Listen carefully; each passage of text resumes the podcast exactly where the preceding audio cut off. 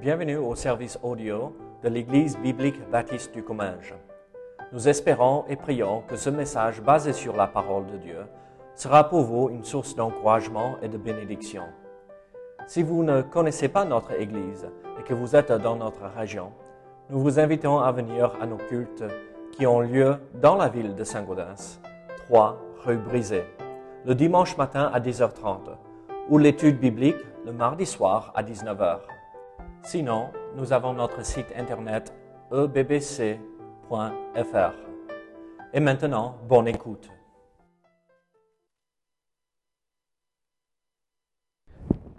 Très bien, ce soir, nous allons euh, poursuivre cette série d'études qu'on avait commencé euh, il y a trois semaines de cela. C'est euh, sur le thème de la souffrance. Avez-vous souffert cette semaine? Oula, il se cherche des ennuis déjà ce soir. le pauvre. Bon, il y, a le, jardin derrière chez moi, là, ah, si besoin ce soir, Bruno.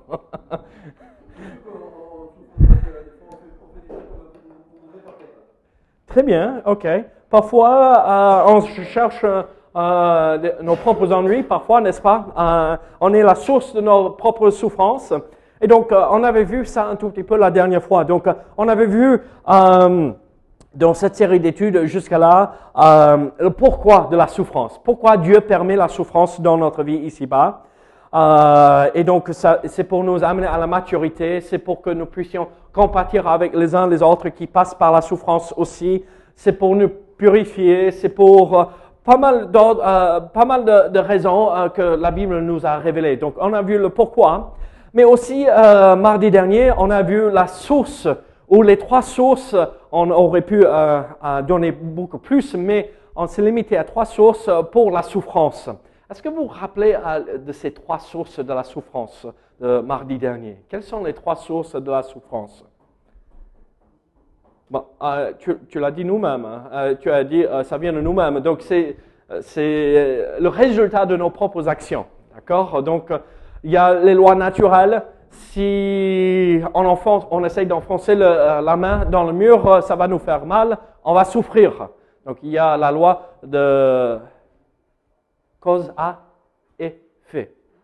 Oui, euh, action et réaction, on pourrait lister. Donc, c'est des choses euh, auxquelles nous faisons face euh, tout le temps, régulièrement. Et en fait, il n'y a pas une, il n'y a pas question de bon ou de mauvais dans ces, ces choses-là, sauf si on essaye de, on est en colère, on, on essaye de traverser le mur avec le poing. Là, il y a un problème de euh, colère, il y a peut-être péché à la source là. Mais vous voyez ce que je veux dire? Si euh, il y a une grosse tempête, c'est pas forcément péché chez nous à cause de la tempête. Vous voyez ce que je, euh, veux dire? Donc, il y a cette source, la, loi naturelle, euh, le résultat des choses qui se passent autour de nous. Après, il y a deux autres sources. Quelles sont ces deux autres sources? Très bien, ok. Spirituel, moral. Et dans ces deux idées, il y a les attaques de Satan, n'est-ce pas? On a vu. Euh, Satan vient nous piéger, euh, un peu comme il a fait avec Job, hein, vous vous rappelez? Et après, il y a aussi la discipline ou la correction de Jésus-Christ vis-à-vis de notre mauvais comportement, notre péché. Et donc, on, pourrait aller beaucoup plus loin dans ces euh, explications, mais on va euh, se garder d'aller trop loin et chercher des complications, et on va juste se contacter de ces trois sources.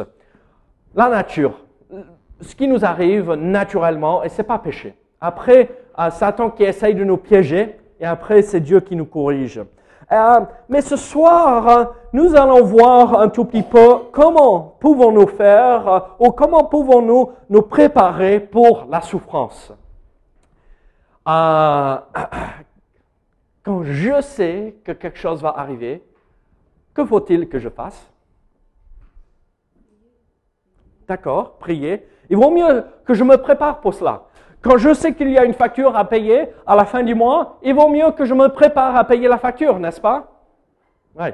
Euh, si je sais que la voiture va tomber en panne d'essence, il y a le voyant allumé. Pour éviter de tomber en panne d'essence, qu'est-ce qu'il faut faire, c'est bien Mettre du gasoil. Tu as mis du gasoil aujourd'hui? Non. Non. Pas encore, mais le rayon est allumé. comment je le savais? Parce que le mien aussi est allumé. Euh, si on, va jusqu'à Boulogne et on continue à plus loin et on se retrouve à fin fond de nulle part à la campagne et on tombe en panne à côté de euh, l'île en dedans, hein, hein, d'accord, à fin fond de nulle part, et on tombe en panne d'essence, on va souffrir parce qu'il va falloir marcher loin jusqu'à atteindre euh, la prochaine maison pour toquer à la porte. Il vaut mieux se préparer pour cela. Mais la souffrance, on ne sait jamais quand ça va nous tomber dessus. On ne sait jamais comment et euh, quand ça va nous arriver. Et donc, euh, il vaut mieux se préparer pour la souffrance. Et donc, euh, ici, ce soir, je veux que nous regardions cette idée, de comment se préparer pour la souffrance. Comme ça, quand nous faisons face à ces épreuves, on n'est pas là dans le moment en train de chercher les réponses, on les a déjà en place et on sait comment il faut réagir. Et donc, la première chose que moi je crois qu'il faut faire pour se préparer pour la souffrance, c'est développer la confiance en Dieu par une relation avec lui à travers sa parole. Je sais, c'est long, ça, c'est une longue phrase. Mais qu'est-ce que je veux dire? Il faut que je développe une relation avec Dieu et la façon que je peux développer une relation avec Dieu, c'est à travers sa parole. Quand je sais que Dieu est avec moi, et je le sais à travers sa parole parce qu'il me le révèle, après je le ressens et je le vis dans moi-même, je peux faire face à la souffrance.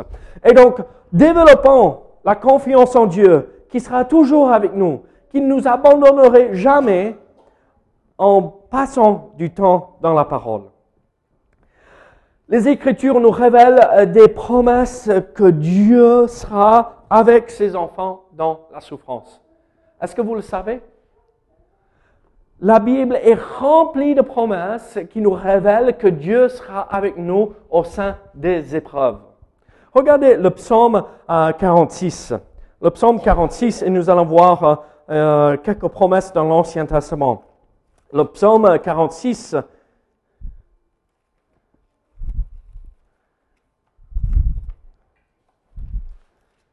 La Bible dit ceci.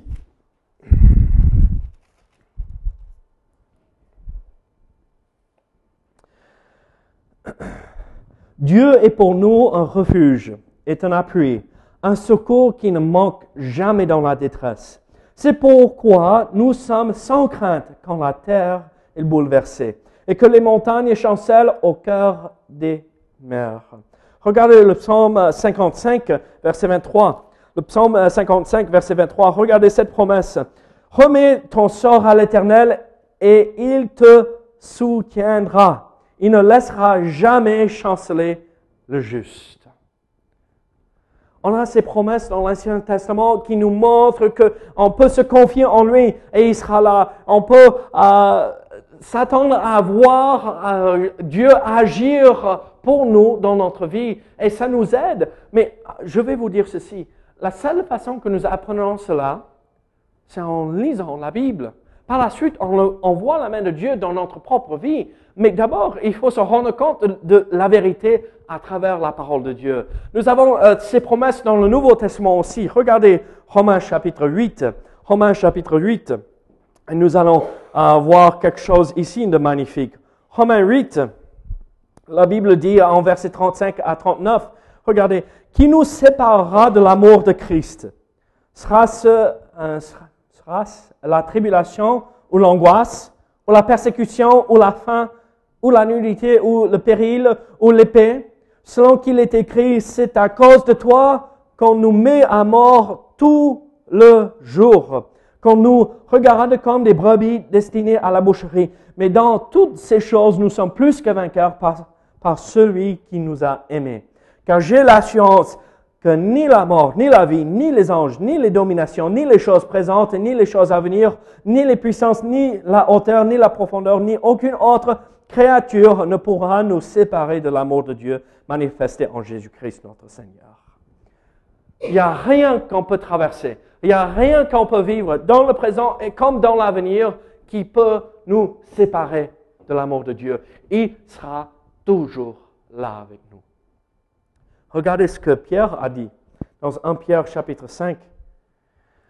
Humiliez-vous donc sous la puissante main de Dieu afin qu'il vous élève au temps convenable et déchargez-vous sur lui de tous vos soucis, car lui-même prend soin de vous.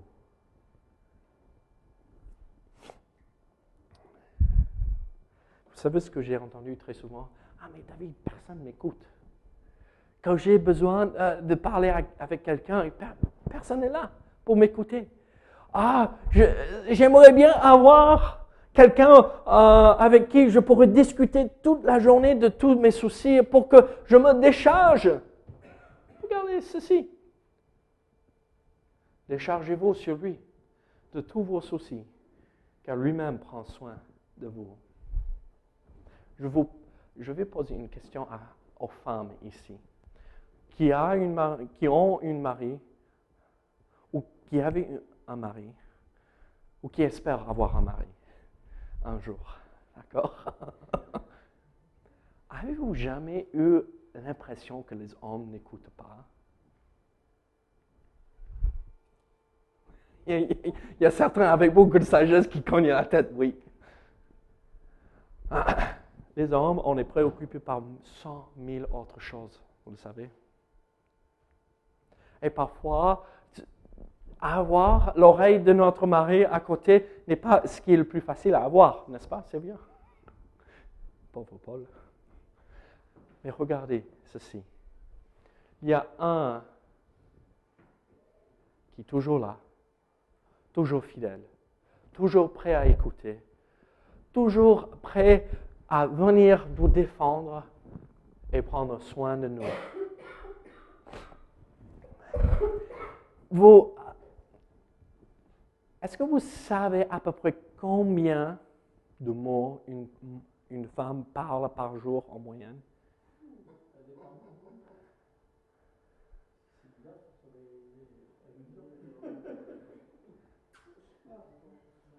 Non, bien, tu ne parles pas un million de mots par jour, crois-moi.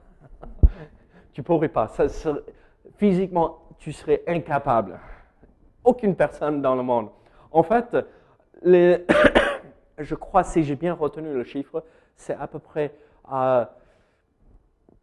100, 125 000 mots par jour, si je ne me trompe pas.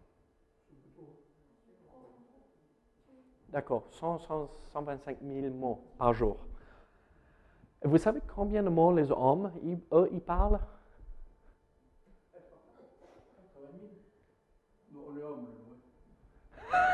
On est humble, c'est quoi ça? Entre 50 et 75 000. Hein. les, femmes parlent deux fois plus que les femmes. Ah, les femmes parlent deux fois plus que les hommes, en règle générale. C'est un petit souci chez nous, les hommes. Hein. On devrait communiquer mieux. Mais ça veut dire que parfois les femmes ont le sentiment qu'on n'est pas là. il faut donner l'impression qu'on est là. Mais regardez, les femmes, déchargez-vous sur Dieu d'abord. Allez parler à vos maris après. Et les hommes, apprenez à parler en parlant avec Dieu pour que quand la femme arrive, vous puissiez parler avec votre femme et être impliqué. Moi, je suis content que Mélissa est dans la garderie ce soir. Regardez, nous avons quelque chose de magnifique. C'était pareil dans l'Ancien Testament, comme on a vu dans le psaume, c'est pareil aujourd'hui dans le Nouveau Testament, c'est pareil pour nous aujourd'hui à, la fin des temps. Dieu est là et il sera avec nous jusqu'à la fin. Et donc, comment euh, pourrions-nous savoir euh, et connaître ces vérités si on passant du temps dans la parole de Dieu? Regardez, il faut développer cette confiance en Dieu à, travers la lecture et euh, le temps passé dans la parole. Pourquoi? Afin de recevoir de l'aide de Dieu dans ces temps difficiles. Il faut que nous nous mettions notre confiance en lui. Regardez ce que euh, le prophète de Naoum, a dit en Naoum chapitre 1. Naoum chapitre 1, Ça, c'est dans l'Ancien Testament. Naoum, chapitre 1, verset 7. Regardez ce que Naoum a dit. L'Éternel est bon, il est en refuge au jour de la détresse, il connaît ceux qui se confient en lui. Euh, on voit le cœur de Naoum, il dit, confiez-vous en Dieu dans ces jours de détresse. Esaïe a dit la même chose, à celui qui est ferme dans ses sentiments, tu assures la paix. La paix parce qu'il se confie en toi. Confiez-vous en l'Éternel à perpétuité, car l'Éternel, l'Éternel le rocher des siècles.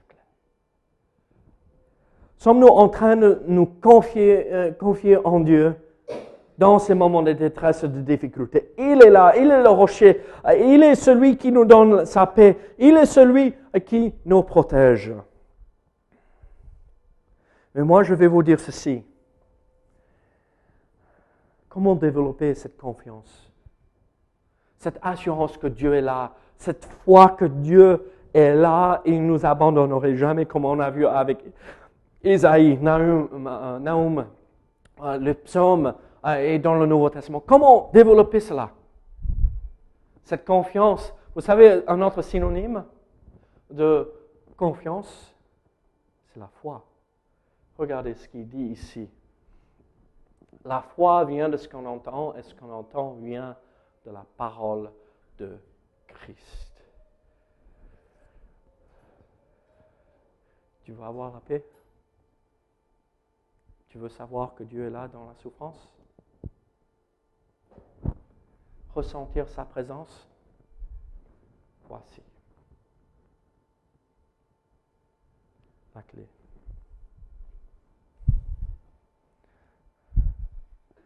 Ceux qui lisent et méditent la parole de Dieu développent cette confiance, cette foi, cette assurance qui les soutient dans les moments difficiles.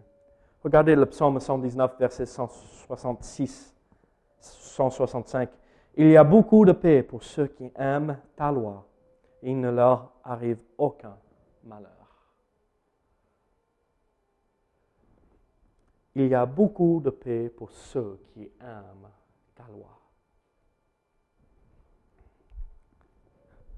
Comment montrer et manifester l'amour pour la loi Passer du temps avec elle. La parole. C'est vieux, quand euh, Paul t'avait rencontré, je, me rappelle bien des histoires que tu racontais. C'était au marché, n'est-ce pas? Il n'avait même pas le droit de te parler à ce moment-là, c'est ça? Et qu'est-ce qu'il faisait? Bon, il ne faut pas faire comme ceci, euh, comme lui, mais qu'est-ce qu'il faisait? Il venait apporter un petit café, n'est-ce pas? Et euh, il soufflait des, petits mots dans l'oreille, et après il repartait. après il repassait pour voir, après il repartait. Euh, Régis, tu n'as pas fait pareil. Tu es venu avec une fleur et c'était bon. Mais regardez, ça c'est le début de l'amour. Euh, vous ne voulez pas savoir ce que moi je faisais hein, euh, avec Melissa. bon, plus tard, comme illustration. Mais c'est ce désir de passer du temps. Je te pose la question, est-ce que tu as le même désir de passer du temps avec la parole que tu as eu avec le même désir que tu as de passer du temps avec euh, ta jeune femme que tu viens de marier, est-ce que c'est le même désir que nous avons à passer dans l'amour, dans la parole de Dieu?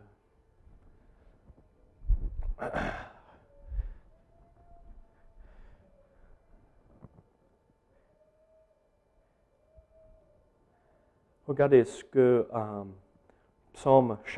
le psaume 1 nous dit.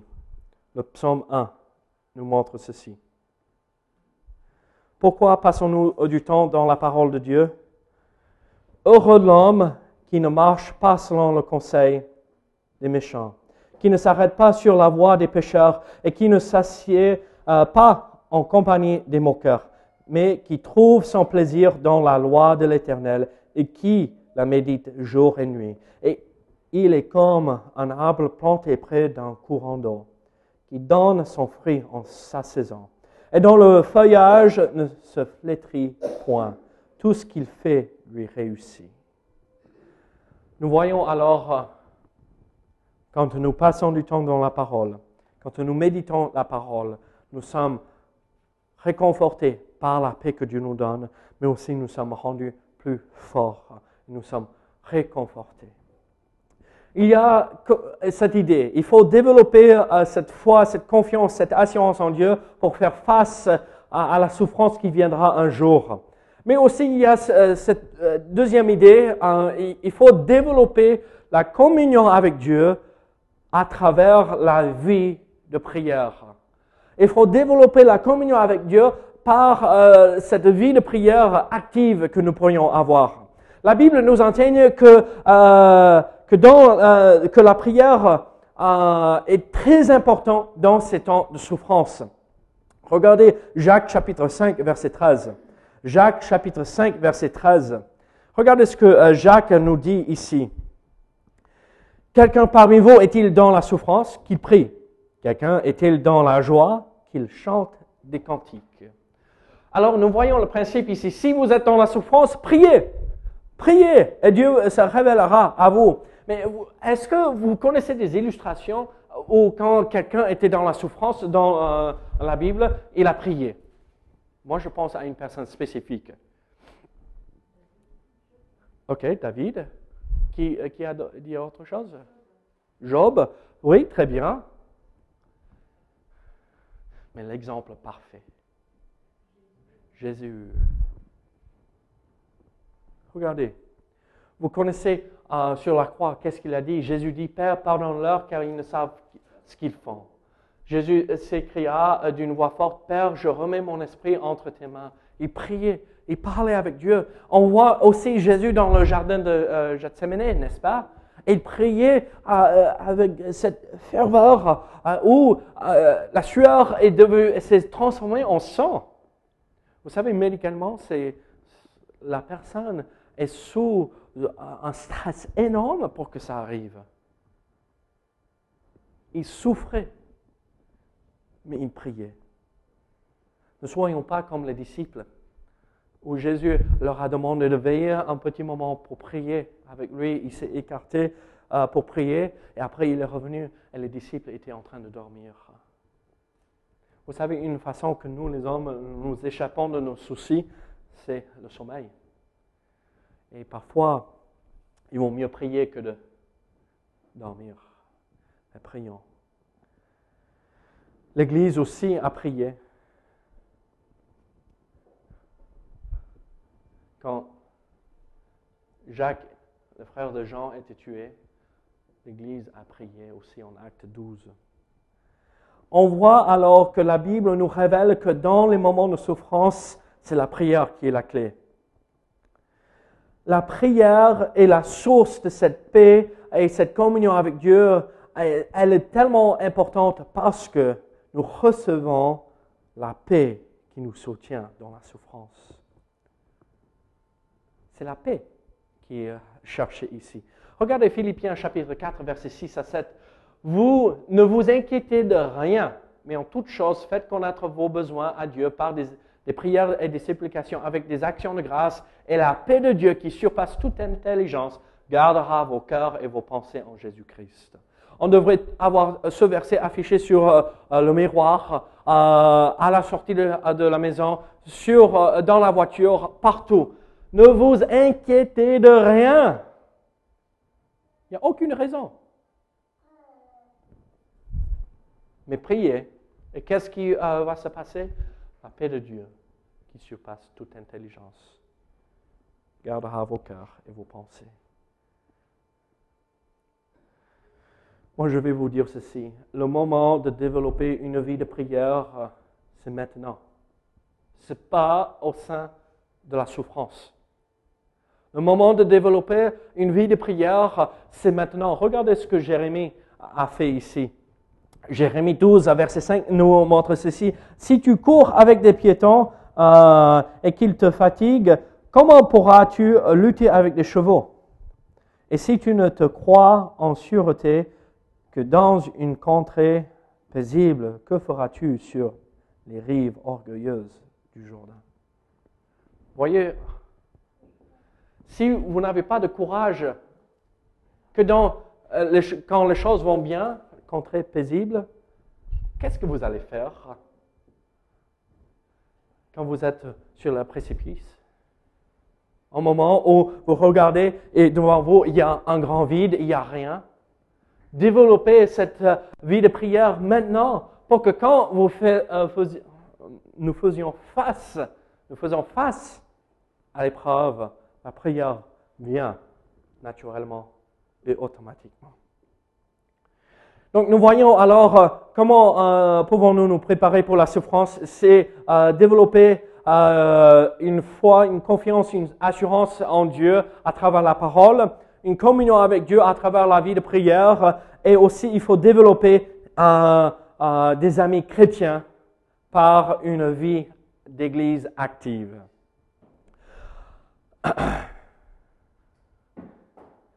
Est-il important d'avoir des amis dans des moments de souffrance? Oui? Non. Pourquoi? Pourquoi pensez-vous qu'il faut avoir des amis dans les temps de souffrance? On peut se confier en eux, ok. Autre chose? Très bien, on se sent soutenu. Regardez ce que euh, l'auteur d'Ecclésiaste a dit. Deux valent mieux qu'un parce qu'ils retirent un bon salaire de leur travail.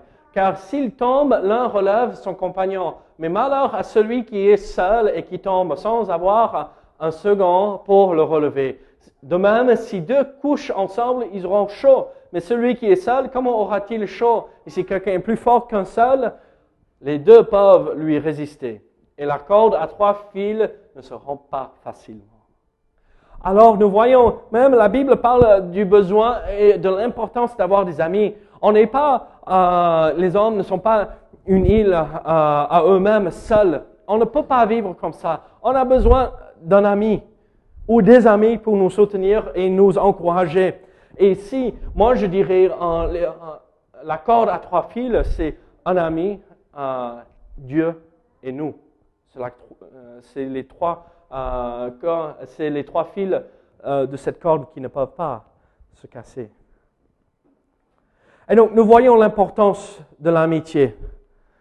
L'Ecclésiaste nous montre cela. Dieu a voulu que l'Église pourvoie à ce besoin. Nos, nos amis, nos meilleurs amis devraient se retrouver ici. Est-ce que vous vous rendez compte de cela? Regardez 1 Corinthiens 12. Tandis que ceux qui sont honnêtes n'ont pas, besoin. Dieu a disposé le corps de manière à donner plus d'honneur à ceux qui en manquaient, afin qu'il n'y ait pas de division dans le corps, mais que les membres aient également soin les uns des autres. Il parle de l'Église. Et si un membre souffre, tous les membres souffrent avec lui. Si un membre est honoré, tous les membres se réjouissent avec lui. Vous êtes le corps de Christ et vous êtes ses membres, chacun pour sa part. On voit alors que nos amis devraient se retrouver ici dans l'assemblée, ou les assemblées, ou les chrétiens, le corps de Christ, d'accord? Parce que c'est les frères et les sœurs qui vont nous encourager. Je vous pose cette question. Comment développer des amis? Dans l'Église, au sein de l'Église. Pardon? En parlant, oui. En passant du temps avec eux.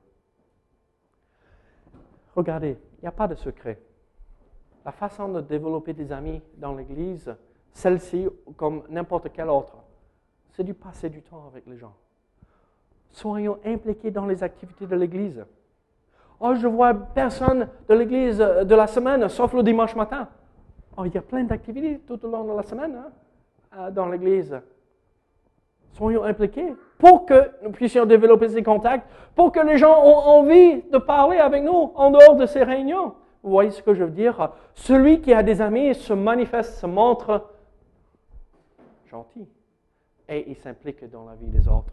Et donc, ça c'est juste le petit commentaire. Que, faut-il faire pour se préparer pour la souffrance Ayons des amis qui vont nous soutenir par la parole. Prions. Et passons du temps dans la parole. Je vais clore avec ce verset, vous connaissez probablement. Ecclésiaste 3, verset 1 à 8, il y a un temps pour tout, un temps pour toutes choses sous les cieux, un temps pour naître et un temps pour mourir, un temps pour planter et un temps pour arracher ce qui a été planté, un temps pour tuer et un temps pour guérir, un temps pour abattre et un temps pour bâtir, un temps pour pleurer et un temps pour rire, un temps pour se lamenter et un temps pour danser, un temps pour lancer des pierres et un temps pour ramasser des pierres, un temps pour euh, embrasser et un temps pour s'éloigner des embrassements, un temps pour chercher et un temps pour perdre, un temps pour garder et un temps pour jeter, un temps pour déchirer et un temps pour coudre, un temps pour se taire et un temps pour parler, un temps pour aimer et un temps pour haïr, un temps pour la guerre et un temps pour la paix. On parle de la souffrance ici, mais aussi de l'autre côté, la guerre, euh, pleurer, chanter, lamenter. Mais on parle aussi des moments réjouissants.